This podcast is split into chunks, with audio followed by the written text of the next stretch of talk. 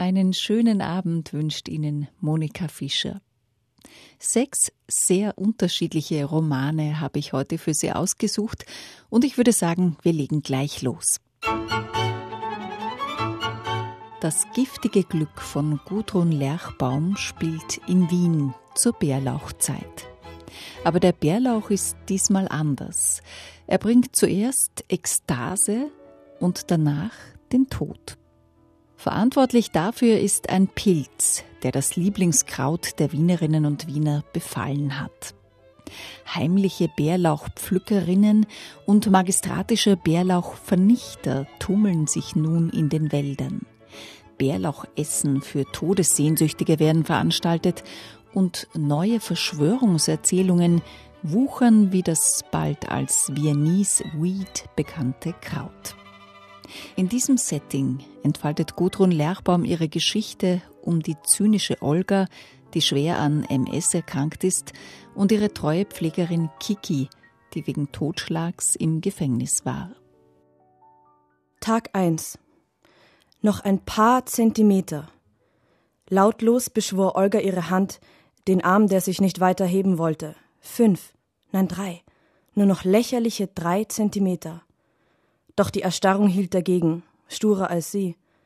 Die Gabel kippte, Lasagne klatschte in ihren Schoß. Wortlos entwand Kiki ihr das Besteck, löste es aus den krampfenden Fingern und kratzte die Sauerei von der Hose. Olga umfasste die versagende Hand mit der anderen, der es so viel besser auch nicht ging, in der vagen Hoffnung, die Spastik durch Eigenzärtlichkeit zu besänftigen. Der Schmerz zersplitterte ihre Gedanken. Endlich brachte Kiki einen Joint, hielt ihn ihr an die Lippen. Ruhig bleiben. Das war alles im Rahmen. Nicht kämpfen. Die feindlichen Truppen widerstandslos durchziehen lassen, um die vermeintliche Verwüstung so gering wie möglich zu halten. Atmen. Ein und aus. Ein Atemzug, ein Zug am Joint. Unheilbar, hämmerte es in ihrem Kopf. Unheilbar, unheilbar, unheilbar. Wird es? fragte Kiki und legte ihr leicht die Hand auf die Schulter. So leicht, dass man meinen konnte, sie fürchtete eine Zurechtweisung. Es schien, als wäre es Olga endlich gelungen, alle Welt von ihrem unbedingten Recht auf Selbstbestimmung zu überzeugen. Nun wagte es nicht einmal mehr, ihre einzige Freundin sie umstandslos in den Arm zu nehmen, wenn es nötig war, und zog sich stattdessen auf ihre professionelle Rolle als Assistentin zurück. Muss, presste Olga hervor, nahm einen tiefen Zug und hinderte Kiki mit einem Ruck des Kopfes daran, ihr den Joint wieder abzunehmen, der sicher an ihrer Lippe klebte. Noch immer war kaum Erleichterung spürbar, obwohl sie das Ding ja schon zu Matsch geraucht hatte. Muss ja. Kikis Ja muss wohl klang erbärmlich unentschlossen. Die Glut kam ihren Lippen näher, zu nah. Doch anstatt Kiki zu signalisieren, dass sie ihr den Stummel abnehmen sollte, neigte Olga den Kopf und stieß ihn mit der Zunge seitlich weg. Er fiel auf den Boden. Selbst nach Jahren der Hilfsbedürftigkeit brachte sie es immer noch kaum fertig, um etwas zu bitten. Sie hatte einfach kein Talent zu chronischer Krankheit, war zu stolz für die Scheiß MS.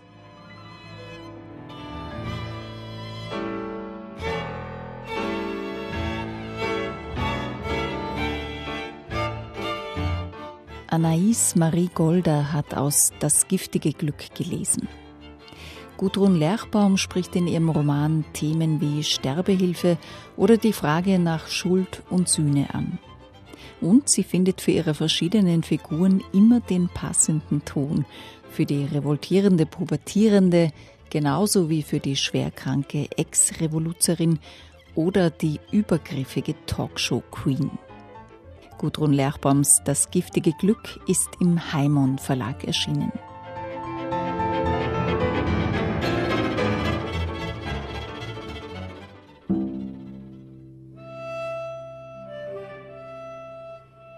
Wuhan heißt ein Dokumentarroman des chinesischen regimekritischen Autors Liao Yiwu. Liao Yewu war in China wegen eines seiner Gedichte vier Jahre lang im Gefängnis. Seit mehr als zehn Jahren lebt er in Deutschland und hat hier den Friedenspreis des deutschen Buchhandels erhalten. In Wuhan schreibt er über den Beginn der Corona-Pandemie in China. Seine fiktionale Rahmenhandlung spickt er mit realen Ereignissen, mit Kommentaren aus chinesischen Online-Foren und echten Personen, zum Beispiel dem Bürgerjournalisten Chris, der 2020 versuchte, ins P4-Virenforschungslabor von Wuhan zu gelangen und der von der Staatssicherheit festgenommen wurde. Dutzende Meter entfernt starrten Polizisten von der inneren Sicherheit von einem Fenster im zweiten Stock fortwährend herüber. Am Anfang dachten sie noch, das sei ein Treffpunkt, an dem verdeckte Spezialagenten auftauchen und Chris einem Packen Informationen überreichen könnten. Aber das Drama, auf das sie hofften, fand nicht statt. Sau, Hauptmann der inneren Sicherheit, murmelte Schon zwei, drei Stunden jetzt und er ist immer noch nicht weg. Will der hier übernachten? Sprach's, winkte Lee heran und befahl ihm, einen Computer heranzuschaffen. Und so genossen sie, wie in einem Film, auf dem Bildschirm jede Bewegung von Chris. Sau sagte, Hol ihn ein bisschen näher. He, der tut echt so, als wäre da was. So ein langer Bericht über Smog, den kann man doch überall anschauen. Ausgerechnet am P4 hält er dafür an? Da steckt doch bestimmt was dahinter.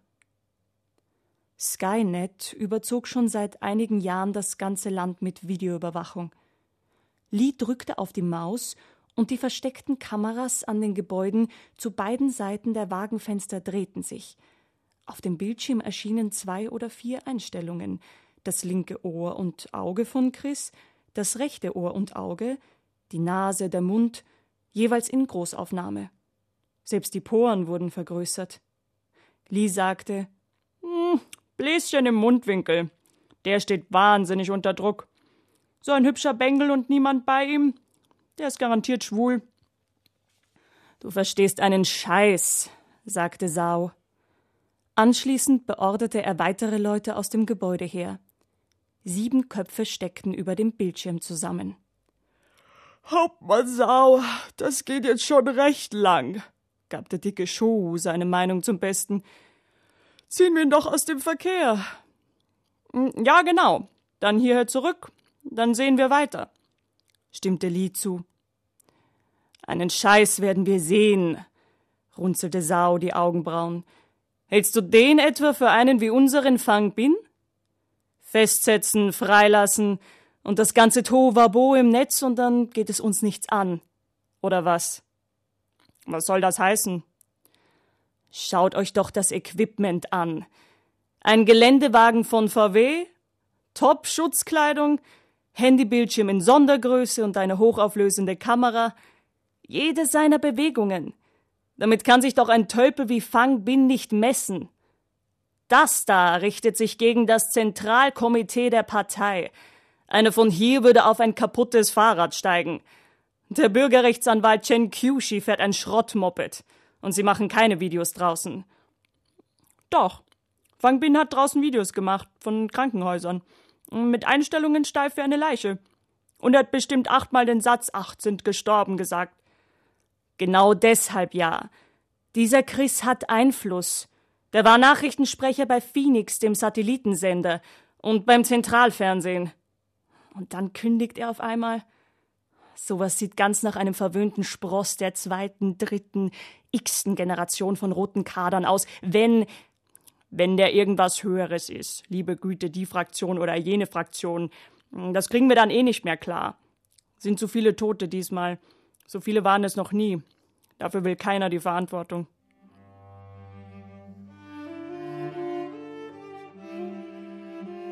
Das war Mirjam Peterschowski mit einem Ausschnitt aus Wuhan. Liao Yewus Dokumentarroman ist nicht nur deshalb spannend, weil er versucht, dem Ursprung des Coronavirus nachzugehen, sondern vor allem, weil er Einblick gibt in den Überwachungsstaat China, von dem wir viel zu wenig wissen. Und weil er einige jener mutigen Menschen vor den Vorhang holt, die sich unter Einsatz ihrer Freiheit und ihrer Unversehrtheit gegen dieses System stellen. Der S. Fischer Verlag hat Wuhan von Liao Yiwu herausgegeben.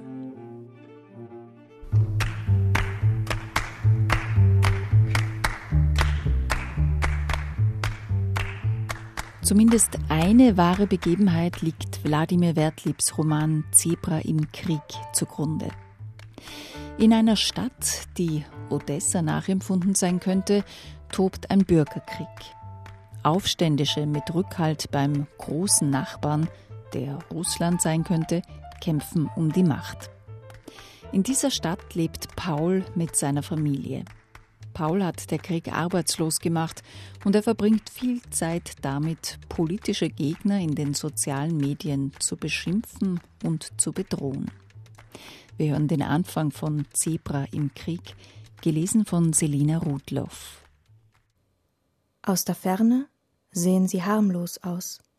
Sterne, die um die Wette laufen, eine rasende Lichterkette, die das Firmament erhellt und die Welt zum Glitzern bringt. Das Licht in der Wohnung kann man ausschalten und die Vorhänge zuziehen, doch erhöht das kaum das Gefühl von Sicherheit. Der Lärm lässt sich nicht abstellen. Ein Knurren und Heulen, wie von aufgeschreckten Raubtieren, wie das Stöhnen eines Betrunkenen im Schlaf, oder das Auf- und Abschwellen einer heiser gewordenen Sirene. Ein Krieg im Stimmbruch. Als die Geräusche näher kommen, kriecht Lena in Pauls Bett, schlingt die Arme um seinen Oberkörper, presst den Kopf an seine Brust und flüstert Papa, wenn wir sterben, dann zusammen. Allein sterben will ich nicht. Unsinn, sagt Paul und streicht der Tochter durchs Haar. Du bist doch schon ein großes Mädchen. Es ist nicht die erste Nacht, dass sie schießen. Niemand wird sterben. Jedenfalls nicht hier. Und nicht heute. Er gibt sich Mühe, die Angst des Kindes, vor allem aber seine eigene zu bannen und versucht vergeblich, seiner Stimme die nötige Festigkeit zu geben. Sie sind immer noch weit weg, wenn es wirklich gefährlich werden sollte, gibt es sofort Alarm. Schließlich haben wir eine Einsatzzentrale. Ach, Papa, sei nicht doof, flüstert das Kind, schmiegt sich noch fester an ihn, krallt sich an seinen Rücken fest. Du weißt doch, dass dort nur Debile herumsitzen. Ich will nicht, dass du solche Wörter verwendest, ermahnt er sie, aber er weiß, dass er keine Chance hat.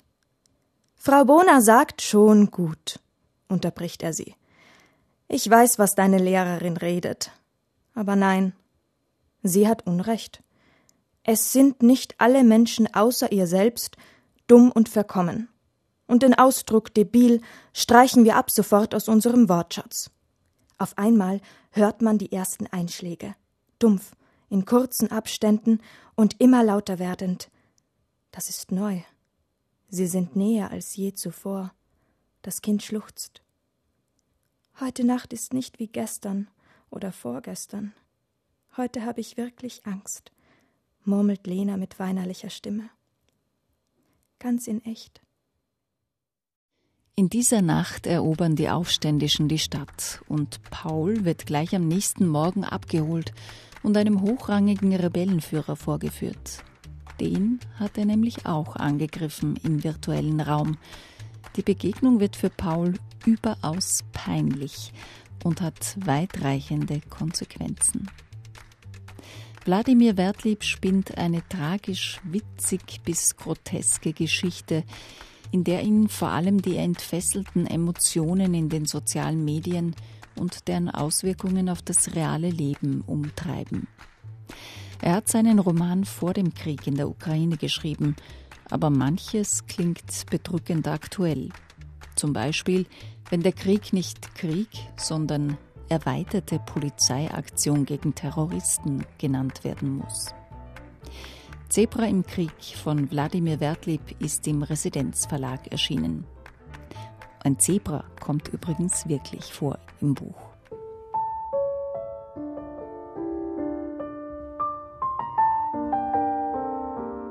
Nach Triest führt uns Christian Klinger in seinem historischen Krimi Ein Giro in Triest. Inspektor Gaetano Lamprecht, wegen einer Sache, über die niemand spricht, von Wien nach Triest verbannt, wird im Sommer 1914 zu einer Leiche gerufen, ausgerechnet an einem Samstag. Da wollte er eigentlich für den Giro d'Italia trainieren. Er trat an die hängende Leiche heran und betrachtete die hechtgraue Uniform. Die Hose zeigte im Schritt einen eingetrockneten Fleck. Die Augen starrten in die Ferne. Der Bursche war nur wenig jünger als er selbst, aber mit den glatt rasierten Wangen wirkte er beinahe knabenhaft. Gaetano Lamprecht wusste, dass er hier richtig am Platz war. Wenn es einen aufklärungsbedürftigen Todesfall in seiner Majestät KUK-Armee gab, musste ein richtiger Kriminalist her. Diese Dorfgendarmen, das sah er sofort, waren mit so einer delikaten Angelegenheit heillos überfordert. Aber ich glaube, meldete sich einer der uniformierten Polizisten zu Wort. Sie haben sich umsonst hierher bemüht? Lamprecht griff sich mit der rechten Hand an den Mund und zwirbelte seinen Schnurrbart. Er wusste, mit dieser Geste war am ehesten sein Missfallen zu unterstreichen, und nach einer künstlich gedehnten Pause fragte er Und was lässt Sie diesen Schluss ziehen? Mit den zusätzlich verengten Augen erreichte er die gewünschte Wirkung. Der Polizist, der vorhin ungefragt seine Meinung geäußert hatte, stammelte Allora, ich meinte nur, weil es sich offenbar um einen Selbstmord handelt. Er deutete auf die an einem dicken Ast hängende Leiche. Als ob sie zu Unrecht auf diese Weise angesprochen worden wäre, drehte sie sich bei diesen Worten weg. Eine leichte Brise wehte landeinwärts und bewegte den Leichnam an seinem Seil. Die Luft schmeckte sogar hier oben nach dem Salz, das der Wind unten den Wellen entriss, und der intensive Duft von trockenen Nadeln vom Namen Wald stieg Lamprecht in die Nase.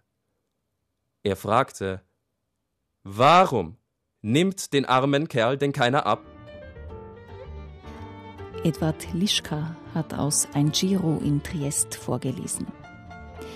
Christian Klinger versetzt uns glaubhaft in die letzten Jahre der Habsburger Monarchie, webt geschichtliche Ereignisse wie die Ermordung des Thronfolgerpaares in Sarajevo ein und führt uns an spannende Schauplätze. Und er erzählt uns von den Anfängen des Radsports. Ein Giro in Triest von Christian Klinger hat der Picus Verlag herausgebracht.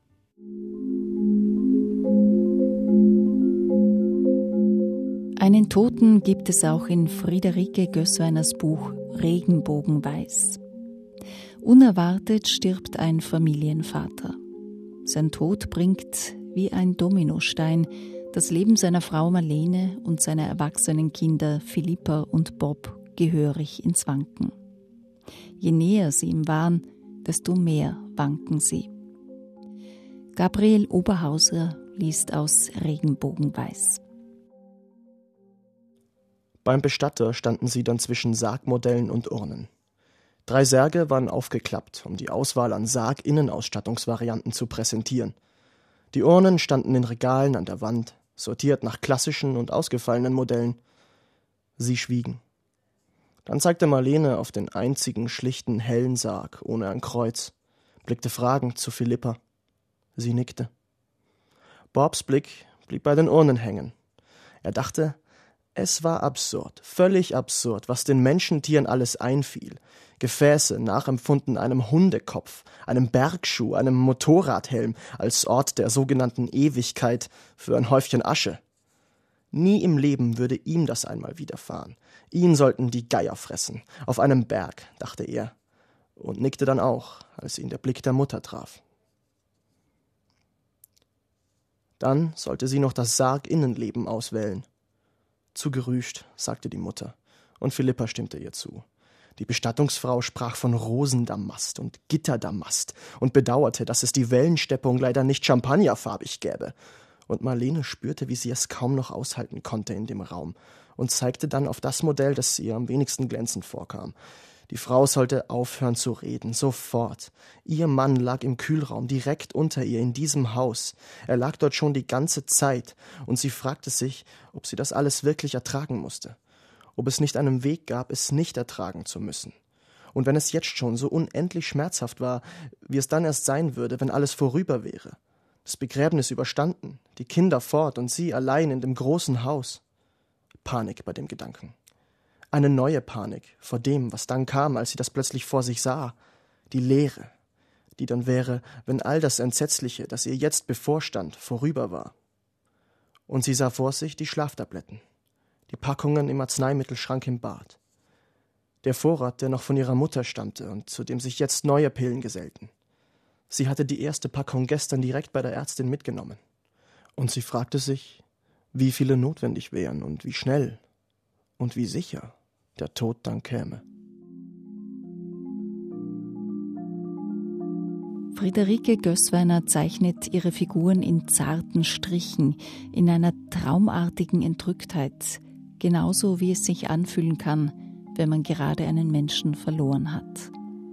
Es geht um alte Wunden, ungelebte Träume und um die Frage nach einem gelungenen Leben. Friederike Gößweiners Regenbogenweiß ist bei Droschel erschienen.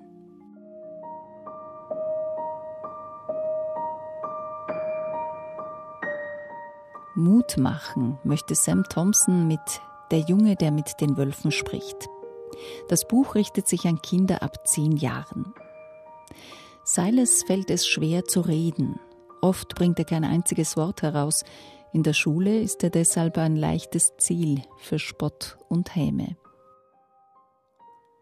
Eine Hand wedelte vor seinem Gesicht. Hallo, jemand zu Hause? Stimmen lachten. Silas hob verwirrt den Kopf. In Gedanken war er noch mit den Wölfen im Wald. Hey, Stiller, sagte jemand. Wieso sitzt du hier so ganz allein? Richie Long war ein großer, kräftiger Junge mit orange-rotem Haar und breiten, fleischigen Lippen. Er war so alt wie Silas, sah aber mit seinem Stiernacken und den muskulösen Armen älter aus. Er war jederzeit bereit, Silas mit vollem Körpergewicht zu rammen, ihn zu Boden zu stoßen oder gegen eine Wand zu drücken. Und er kam nie allein. Heute standen drei seiner Kumpel ein Stück entfernt und warteten grinsend darauf, mitzumachen. Ohne erkennbaren Grund schubste einer der Jungen einen anderen und bekam im Gegenzug einen Boxhieb. Richie Long beugte sich über Silas. Warum redest du mit niemandem? Silas antwortete nicht. Er wollte erklären, dass er ganz gern allein hier saß, doch die Worte waren zu schwer zu finden. Wie war das? Richie Long legte die Handmuschel ans Ohr. Das habe ich nicht ganz verstanden. Die drei Jungen fingen an zu kichern. Richie Longs Lippen verzogen sich zu einem Grinsen. Silas schaute weg.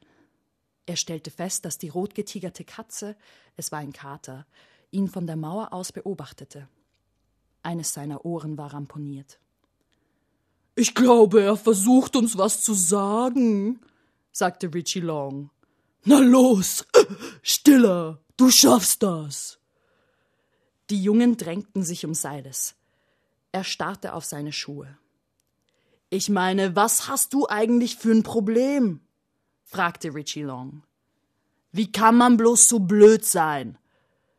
Er klang wütend, aber sein Grinsen wurde immer breiter. Silas versuchte noch einmal die Worte zu finden, die er sagen wollte, sie herauszuzwingen. Doch es kam nichts. Esther Julia Ambrosi hat aus Der Junge, der mit den Wölfen spricht, gelesen. Silas begegnet einem verletzten Wolf und taucht mit ihm in den Wald ein. Eine Welt, in der Tiere sprechen können und die Füchse ein Imperium aufgebaut haben, das sie eisern regieren. Silas muss Mut beweisen und seine eigene Stimme finden, um sie für andere erheben zu können. Der Junge, der mit den Wölfen spricht, von Sam Thompson, hat der Thienemann Verlag herausgegeben. Das waren sechs Neuerscheinungen für Sie. Wenn Sie neugierig geworden sind, finden Sie auf unserer Homepage alle vorgestellten Bücher angeführt. Monika Fischer sagt Danke für Ihre Zeit.